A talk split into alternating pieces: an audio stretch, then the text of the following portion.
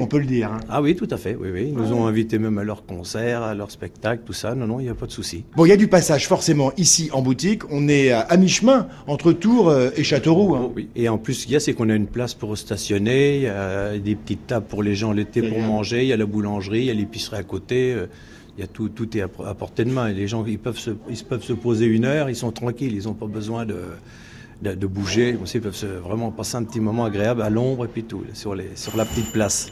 Et là, on se rapproche de la boutique parce que là, on était dans l'atelier de, de découpe. euh, On voit de belles choses.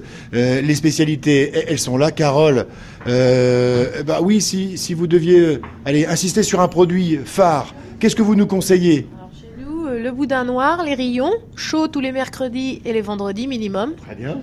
Et puis après, ben, le pâté berrichon, évidemment. Il est beau, hein Voilà, les terrines, faites maison, les différents pâtés. euh.